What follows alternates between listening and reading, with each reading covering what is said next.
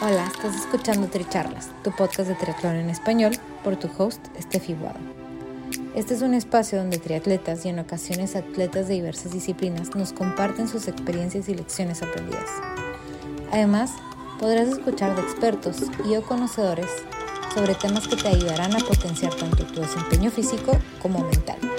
Nuestro objetivo es que de cada episodio te lleves información valiosa para acompañarte en tu crecimiento de mente, cuerpo y espíritu. Déjate inspirar y ponte a entrenar. Si te gusta lo que escuchas, te agradecemos compartas el episodio, nos sigas y nos apoyes con un rating de 5 estrellas.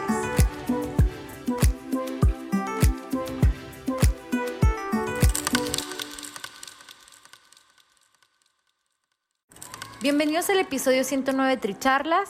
Yo soy Estefi Guado y el día de hoy les voy a compartir tres herramientas para entrenar a su mente y generar confianza.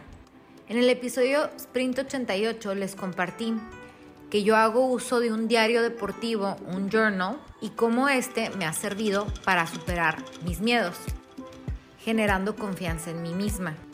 En ese episodio les comparto sobre cómo me sirvió para superar el miedo que le tenía a nadar en aguas abiertas.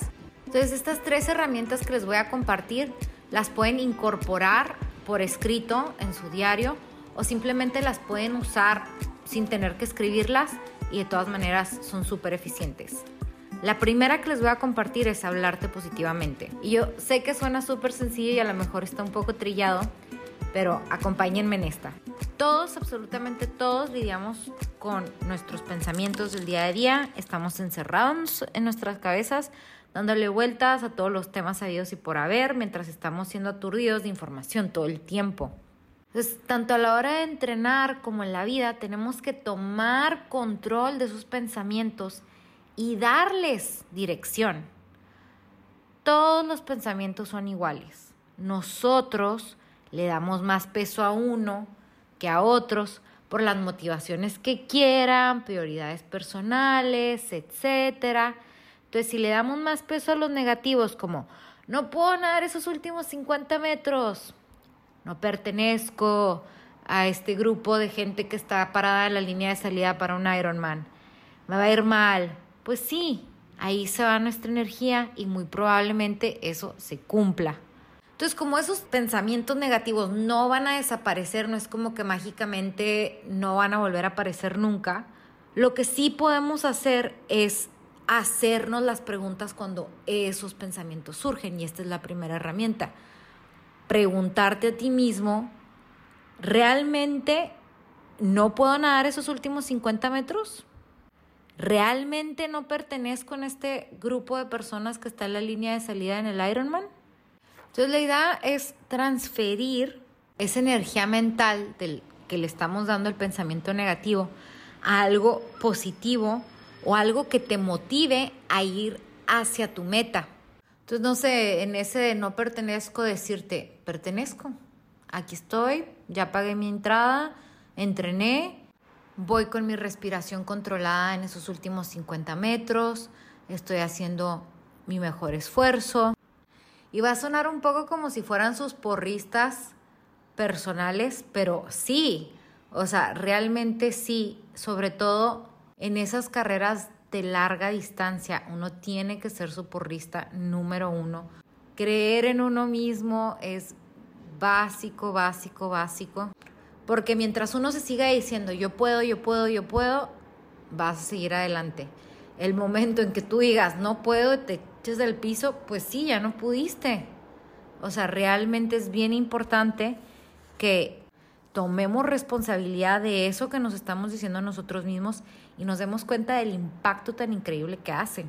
Entonces, por ejemplo, muchos de los atletas profesionales lo que hacen es que tienen algunos pensamientos que les funcionan y se los repiten cuando están dándose cuenta que, que, están empezando con ese diálogo interno negativo. Entonces recurren a esas frases que ya saben que les funcionan entonces, a ver, aquí les doy un ejercicio. Escriban tres cosas que les molestan de sí mismos o, esas frases que se repiten de su crítico interior y escríbanlas. Entonces, por ejemplo, una recurrente para mí era, no descanso lo suficiente, no duermo lo suficiente. Y la, la manera de transformarlo podría ser, tengo muchas cosas que hacer, pero a pesar de ello, tomo el tiempo para ir a dormir temprano y dormir las horas que mi cuerpo necesita. Y pueden jugar con las afirmaciones, sean tan creativos como quieran. Aquí poco a poco van a ir viendo cómo la mente se empieza a entrenar a recurrir a esas afirmaciones, a cuestionarte cuando los pensamientos negativos vienen y transformarlos. Entonces, la segunda herramienta que les quiero compartir de el día de hoy es el uso de mantras. Y no los vamos a usar como en el estilo del yoga, como más pegado al hinduismo. No, aquí lo vamos a usar de una manera un poquito más sencilla, con un par de palabras que a ustedes les resuenen. Mantra viene de una palabra sánscrita que tiene como el objetivo relajar e inducir a un estado de meditación a quien lo canta o escucha. La palabra está conformada de dos expresiones que es mans y tra. Man significa mente y tra significa liberación. Entonces, por eso estamos usando esta palabra para este concepto, porque las vamos a usar para enfocar la mente. Entonces, ¿cómo funciona la creación de un mantra? Por ejemplo, yo estoy entrenando en la alberca y quiero sentirme veloz y ligera. Entonces, esas son mis dos palabras que escogí para ese día de entrenamiento y las voy a ir usando mientras voy nadando. Entonces, cuando nos demos cuenta que vamos a empezar de que, ay, no puedo y estoy empezando a sentir la fatiga corporal o estoy sintiendo como que, híjole, no la armo a este paso, como que ahí es donde entra el mantra. Ahí es donde nomás te repites esas dos palabras, te repites esas dos palabras, veloz y ligera, veloz y ligera, veloz y ligera. Y se van a dar cuenta que haciendo uso de estas dos palabras, tu atención se concentra y se libera de todos esos sentimientos, de todos esos como que eh, sensaciones de estar afuera de tu zona de confort. Y entre más lo usen durante el entrenamiento, o sea, las dos palabras que puedan escoger, por ejemplo, en el maratón de Berlín escogí diversión y, y ligereza, ¿no? Porque yo me sentía como muy pesada ese día. Y me fue súper bien en ese maratón, a pesar de que yo no me imaginaba que me pudiera ir bien, porque no había, o sea, no traía el entrenamiento en ese momento. Entonces, poco a poco se va estableciendo una conexión emocional entre esas palabras y el esfuerzo o como romper, salir de ese bloqueo. Entonces, el día de la carrera va a usar estos mantras o recurrir a estos mantras va a fluir de manera muchísimo más natural cuando ya lo, lo traen, lo han estado usando en su entrenamiento. Hay personas, por ejemplo, que me han dicho, yo en vez de usar un par de palabras, a mí lo que me motiva es pensar en mi hija, pensar en mi mamá, pensar en X persona de la familia. Hay personas que me han dicho que inclusive ponen una mini foto de la familia en la bicicleta. O sea, todo este tipo de cosas se valen, son súper buenas y sobre todo cuando, cuando la mente nos está empezando a jugar en contra, cambiar ese switch. Entonces, ¿cómo hacemos nuestro propio mantra? Tiene que ser una par de, un par de palabras, algo súper cortito para que lo puedan como incorporar rápido, este, sin tenerla que pensar mucho, que se puedan acordar. Y para escogerla pueden pensar, ok, ¿qué me está preocupando? Y luego decir, ok, pongo en mi lista, me preocupa que no vaya a ir rápido, me preocupa que no tengo el peso que necesito. Entonces ahí te vas al opuesto que sería, ¿no? Como estoy tranquila, estoy en paz, me siento ligera. Y vas anotando todas esas palabras y ya dices, ok, ¿cuáles son las que me sirven o cuáles son las que quiero usar para este entrenamiento, para esta carrera? Inclusive yo he cambiado de mantra según como si estoy nadando en la bicicleta o en la carrera. En el 70.3 de Niza, en la bici, como era un recorrido muy técnico, la bajada era muy técnica, mi mantra fue en control y divirtiéndome. En control y divirtiéndome porque yo sabía que no iba a ir rapidísimo, yo no tenía la experiencia de, haber, de estar haciendo curvas y bajar en ese momento, entonces para mí lo que era más importante y mi prioridad era ir en control.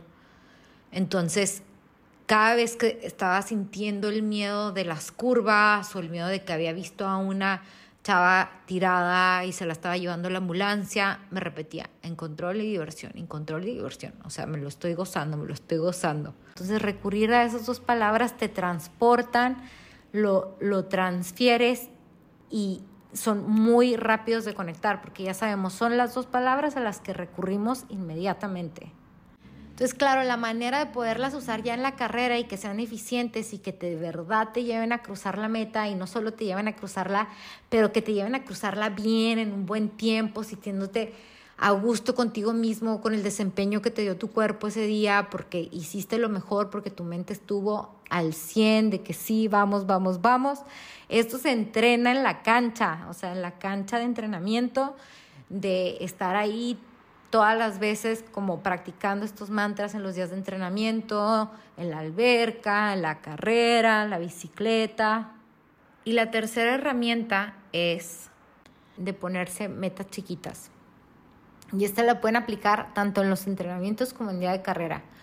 O sea, y una muy puntual que les puedo compartir es, por ejemplo, yo tengo siempre como cuando corro los maratones, mi, mi meta de llegar al 10K, ¿no? Como que mi primer goal es como que voy a llegar al 10 y voy como en cuenta regresiva, ¿no? De que ya nos faltan 8, 7, 6, 5 y luego ya como que voy pensando en el 21, 21, 21, 21.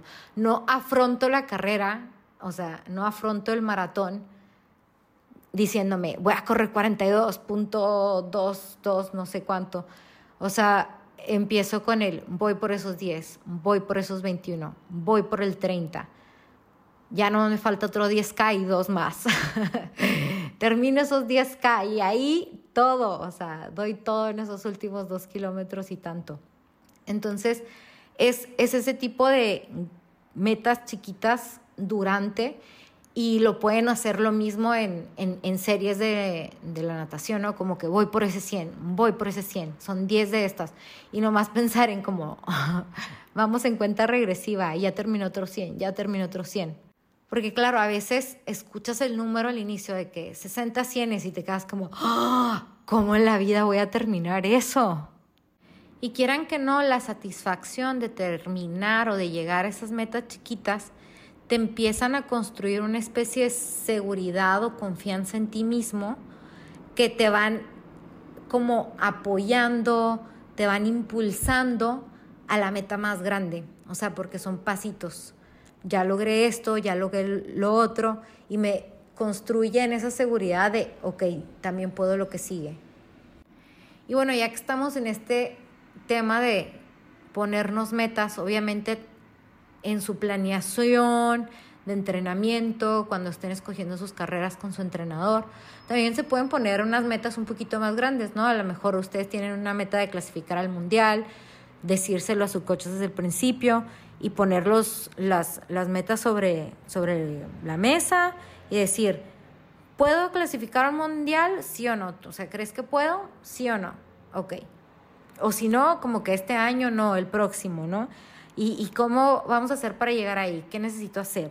¿Lo puedo hacer prácticamente, o sea, como en, en práctica, pensando en, ok, se combina con mi trabajo, con las metas que tengo con mi familia en este momento? Bueno, a lo mejor no es el momento, pero me quiero mantener fit. O sea, pones tus metas. Entonces, eso también te da mucha claridad y son como preocupaciones menos que uno tiene en su plato sobre la mesa, ¿no? Vas quitando una, vas quitando la otra y, también te da mucho más claridad como hacia dónde vas y es una preocupación menos y te ayuda muchísimo como a disfrutar el deporte más o a disfrutar también otras actividades que tienes también porque tienes esa claridad. Y bueno, estas son las herramientas del día de hoy, de este episodio. Espero que aprovechen. Si les sirve, me cuentan, encanta cuando me cuentan sus experiencias, si les sirve algo de los consejos que reciben en los episodios. Muchísimas gracias por escuchar. Gracias por ser parte de esta comunidad de atletas inspirando atletas. Este espacio es traído a ustedes en colaboración con Ojana Triathlon, donde atletas de todo tipo nos comparten sus experiencias y lecciones aprendidas a través del deporte. Los invito a suscribirse al podcast y ponerse en contacto conmigo a través de la página en Instagram de Tricharlas, donde me pueden dar sus comentarios, sugerencias, conocen alguna persona que tiene una historia para compartir con nosotros. Y estamos en contacto.